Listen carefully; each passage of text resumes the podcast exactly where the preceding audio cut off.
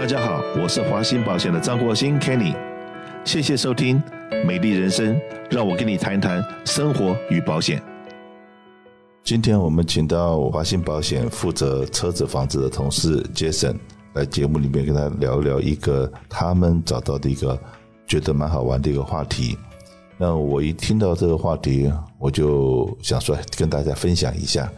什么话题呢？就是说有一个。来，杰森，你来讲好了。这个他们这个做一个 survey，然后是从哪里得到的这 information？就是呢，其实美国保险公司他们有对他们的用户进行去做一个调查，那分析有到两万多名的这个驾驶者呢，他们发现说，这个 Android 的这个用户，这个手机的 Android 的这个用户呢，在道路行驶上安全性发生车祸的率，竟然比这个拿 iPhone 的用户还要好很多。然后呢，他们在这个调查中有很多的类别。基本上来讲，大数据显示，你要是拿的是 Android 手机的话，你的这个安全系数就是比 iPhone 还要高很多哦。是的，当他们分享这个数字跟这个好玩的资料给我的时候，我直觉反应，你知道是什么吗？是什么？他们有没有去问年纪？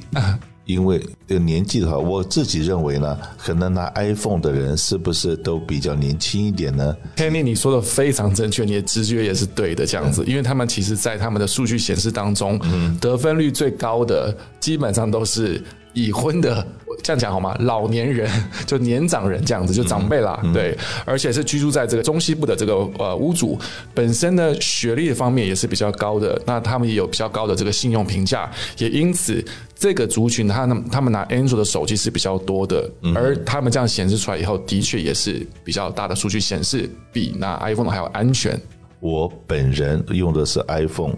那。我应该是心智年龄是比较年轻的，对，而且我也比较愿意学习新东西。那这用 Android 的手机的这些人，平均的年龄可能会比较高，然后学历会比较高，然后或者比较保守。你刚刚讲的是在美国的中西部的人可能比较多一点，那那个地方的话，本来。呃，车子就少，那个在开车在马路上撞到兔子，或撞到鹿，或者撞野生动物的机会，可能比碰到车子的机会要多。所以说，哎，这个虽然有这个统计数字，但是呢，真的，一分析下来以后，那不管怎么样了，什么人开车子出车祸的百分比应该这比较少一点。我自己认为，开电动车的人会比较少一点。嗯。为什么？因为电动车实际上面开的人可能年轻人会多一点，可是因为电动车那个车子上面都是一个电脑系统，然后会用电脑系统的人，再加上这个现在电动车很多时候它这个自动辅助驾驶，上了 freeway 以后，它会跟着前面的车，会按照那个白线地上的画的线在走，然后会跟前面保持一个适当的距离。如果限速什么都配配好的话，虽然没有在高速公路上面碰到，不管是高速行驶或者是 traffic 的情况之下，bumper to bumper，那它都是会 follow，应该比较不容易爆冲了。那除非这个车子本身有问题，那所以说有的时候我们这些人偷懒，可能两只手拿着手机会看一下，或者是会发个 test message，在这种情况之下，因为它已经在辅助自动驾驶。那可能出车祸的机会会少一点。对，那刚刚刚好 Kenny 提到关于手机这个部分呢，其实自从这个越来越多的新的功能加诸在很多的车子的这个不同牌子上面之后，驾驶的时候拿手机在使用而被警察拦截下来的这个率，的确是高了很多很多。然后呢，其实很多民众并不知道，早期的时候对于这个拿手机驾驶被抓的话，其实保险的费用是不会被影响的。可是呢，现在的话基本上都会算成是一个记录的，而要注意一下哦，这个记录是跟跟着是三年，跟你像一般的，你如果今天 stop sign 忘记停或者闯红灯这种情况的时候嘞，都是会跟着你记录三年。可是这个警察开的单，如果说我们比较幸运一点，我们现在住在 L A County，虽然我对治安非常的重视，那一直觉得说我们的贾斯康先生 D A 不起诉坏人。那我就不知道，我们这 traffic ticket 它也是一样宽大处理，还是 traffic ticket 因为是要罚钱的，要这个要那个的，所以它哎反而在这方面比较严格。这个地方我现在无法求证，但是哎，我常常在开玩笑了，停掉的钟每一天也有两次会是准的时候，那如果说他这个对所有的 traffic ticket 啊，或者是这个 drunk driving 呢都不起诉的话，但是我们还是应该以社区安全为重，这个不能够因为说自己的坏习惯，因为发 text message 在开车时打电话，这个那个的。都是造成车祸的危险，因为我们自己的一个不小心，不管是对方的冒失也好，我们自己的不小心也好，出了车祸。那如果说你很专注的开车的时候，很可能车祸发生，因为你会 defense 嘛。那这个可能受伤的程度或者车子损害的程度也都会比较轻一点。也就像说，这个听到后面已经警车在在叫了，然后或者他警车在追车的时候，你一看到后视镜或者看到对面，你就知道应该往马路旁边闪，这样子避免碰到危险。可是因为你分心了，你可能根本就没有注意到周围的生环境里面发生了什么事情。那这个真的是哎，自己不会原谅自己的，所以在这地方也是提醒大家一下，是不是？请杰森跟我们讲一下，说最近我们看到了这个，不管是车子、房子都开始涨价，那尤其是房子方面涨价的幅度越来越大，那是不是跟我们现最近在提到的南加州缺水？然后呢，山林大火的天气的变化，这个东西一直在发生。尤其是最近，我们看到我们 Orange County 有一片真的还不错的住宅区也发生了这个大火，是不是？跟大家报告一下，说，哎，这种东西保费上涨，那我们要怎么样能够想办法能够抑制我们的保费上涨呢？呃，对，没错。其实很多人都认为是说，我今天买了一个房屋保险，其实保险公司只会去 cover，就是负担这个要是发生火灾这个部分。那其实呢，这个保险公司在针对房屋的这个保障的之外，它除了这个火是一个必须之外，其实包括像是风害或者是说像是这个水的这个部分，它也会去 cover。那也因此在这几年当中，尤其是疫情开始这段期间，保险公司其实因为人都被关。在家里的关系，也因此，其实在家里面使用房屋的这个次数是增高很多，因为一般都是在上班嘛。那也因此呢，这个发生水灾，譬如说爆水管，然后造成了墙啊、地板损失的这种情况，那也是在增加非常非常多的。很多的保险公司现在也是因为这个水灾的这个部分赔了太多钱了，也因此退出加州市场。那这个是一个趋势。那也包括是像是那今天保险公司如果觉得是说我赔的这个钱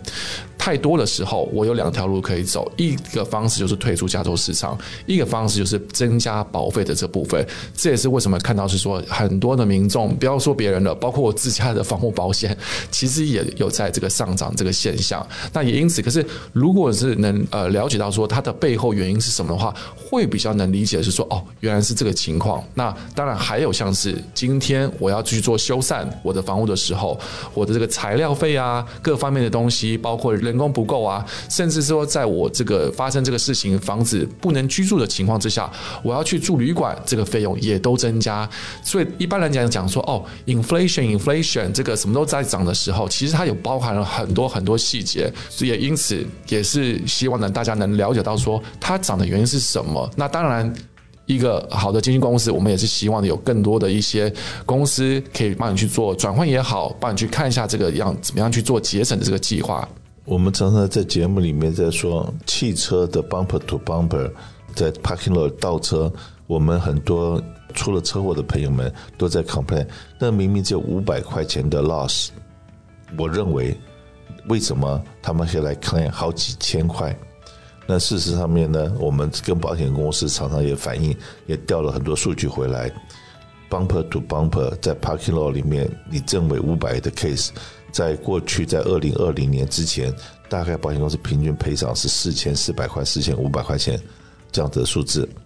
现在二零二二年，同样的 Bumper to bumper，很可能这个数字从四千四、四千五到了六千五百块。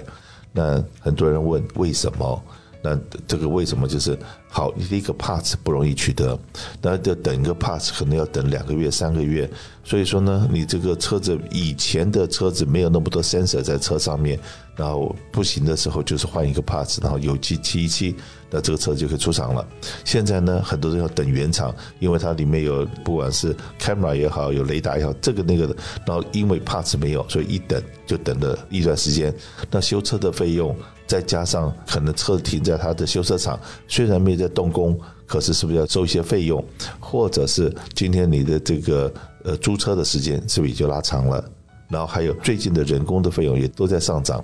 那我相信只要是雇主的都已经知道说员工不好找，那修车厂的员工也是一样。那如果说今天所有的条件加在一起，都会造成修车子的这个费用非常深。对，那沿接 Ken 刚刚讲的哈，这里有两个方式，也看看一下有没有可以帮助到这个这些民众这样子。首先呢，如果你本身有买汽车保险的话呢，我这边会真的是强烈建议，就是呢加上一个租车险。那租车险的话，就是今天要是这个车子发生了事故，而在修车的期间当中需要租车的时候，保险公司会可以配给你一辆租车子。那一般来讲，早期的话，我们都是建议，譬如说三十块钱，因为通常三十块钱之内可以租到一辆车子，或许比不上您的这个有牌子的这种高档车子，但是一般的这个车是绰绰有余去可以 cover 这个租车的费用。但现在呢，如果你来问我的话，我会建议可以买到，譬如说四十块一天，五十。块一天这样子，那这样子的话，在发生了这个事情的时候，你的第一个租车的费用可以足够去做 cover 之外，保险公司最高，如果你车子要修理到三十天的话，它最高可以赔到三十天。那在房屋的部分来讲，其实房子里面也有一项 cover 叫做 loss of use，就是说在你修缮房屋的期间当中的时候，要去外面去住旅馆，甚至住一般的这个屋子的话，都有这项 coverage 可以去做协助这个部分。那如果你不是很确定的话，也欢迎你找这个经纪人，找我们华兴保险来给你看看这个东西是不是有存在，做个调整。因为保单不一定要在到期才去做更变，中途也可以更变，只要补一个差额就行了。当然呢，把保险买好之后，还是有很多的我们的好朋友出了车祸以后再后悔的。那后悔什么呢？后悔他没有把他的 liability 加一个雨伞险。因为现在我们的法令是四十年、五十年定的，说一万五、三万，就是撞到一个人可以赔到一万五，一个事件赔三万，的撞到别人的车要赔五千，一万五、三万、五千的这个东西已经是几十年没有改了。那今天你随便出个车祸叫 bumper to bumper 都要六千多块，所以说那保险公司真的是你的问题的时候，保险公司赔了五千，接下来的一千五百块钱谁来付啊？那还不就你自己？那再来，你如果说这个 liability，那自己的车子的这个 collision 这个碰撞险的部分，那要扣掉你的支付额，保险公司还要帮你修车，就这一来一回，你赔一个对方六千五，再赔你自己六千五好了，那你自己有个一千块钱的支付额，那保险公司还是赔了一万二，一万两千块钱。那你想想看，你如果说一部车子这个一年的保费是一千二好了。那未来是它哪怕涨你三十个 percent，你就涨到一千五百块钱。那连续涨三年，就是一年三百、三百、三百，三年下来也只拿回来九百块钱。可你当初一赔就让保险公司赔了一万多块。所以说，很多时候怎么样让自己变成一个好的 driver，开车小心，然后遵守交通规则。我相信呢，这样子才是真的能够帮你省保费的一个好方法。那至于房屋的保险的部分，那房屋最近真的是涨得是蛮凶的。那很多人的保费都已经到涨了个 double，然后再来这个，你看看现在又缺水，那缺水的情况之下，这个万一了有大火发生的时候，房子是更危险的。那至于是怎么样能够把你的财产好好保护的话，我们下面有机会再跟大家聊。当然呢，我们除了在一三零零的广播之外，现在我们华信保险很光荣的告诉大家，我们在华信保险 YouTube 的频道里面经营的也非常的不错。除了老人保险、汽车保险、个人健康保险之外，我也不甘寂寞，也开了一个专栏，叫做“谁来早餐聊新闻”。那谁来早餐聊新闻的话，那我真的很邀请一下你，如果也很愿意来跟我们分享你的什么经验，然后你或者你有知道哪个地方的早餐特别好吃，那通知我们一声。那当然了，你要看收看我们的 YouTube 频道的话。非常的简单，那我相信 YouTube 大家都知道是在网上面可以登录得到，然后呢上面去打个华信保险四个字，那那里面就会有我们最近做出来的很多的 program，不管是谈哪一方面的话题的，你都可以看得到。那有哪个哪个话题你比较有兴趣，你就可以点进去仔细观看一下，然后呢观看完了以后就记得帮我们点赞、分享，按什么小铃铛，所有的这一套东西，就拜托你各位，你做完了这个动作，那如果说方便的话，打个电话给我说，Kenny，我度你一个很大的 favor，我做了这个动作，然后呢，就看看下次请吃早饭的时候，是不是我可以约你一起跟我一起吃早饭？那这样子的话，那早饭的钱当然是我来付。所以说，希望我们在这个节目里面能够认识更多的好朋友，那一起吃早饭。谢谢大家。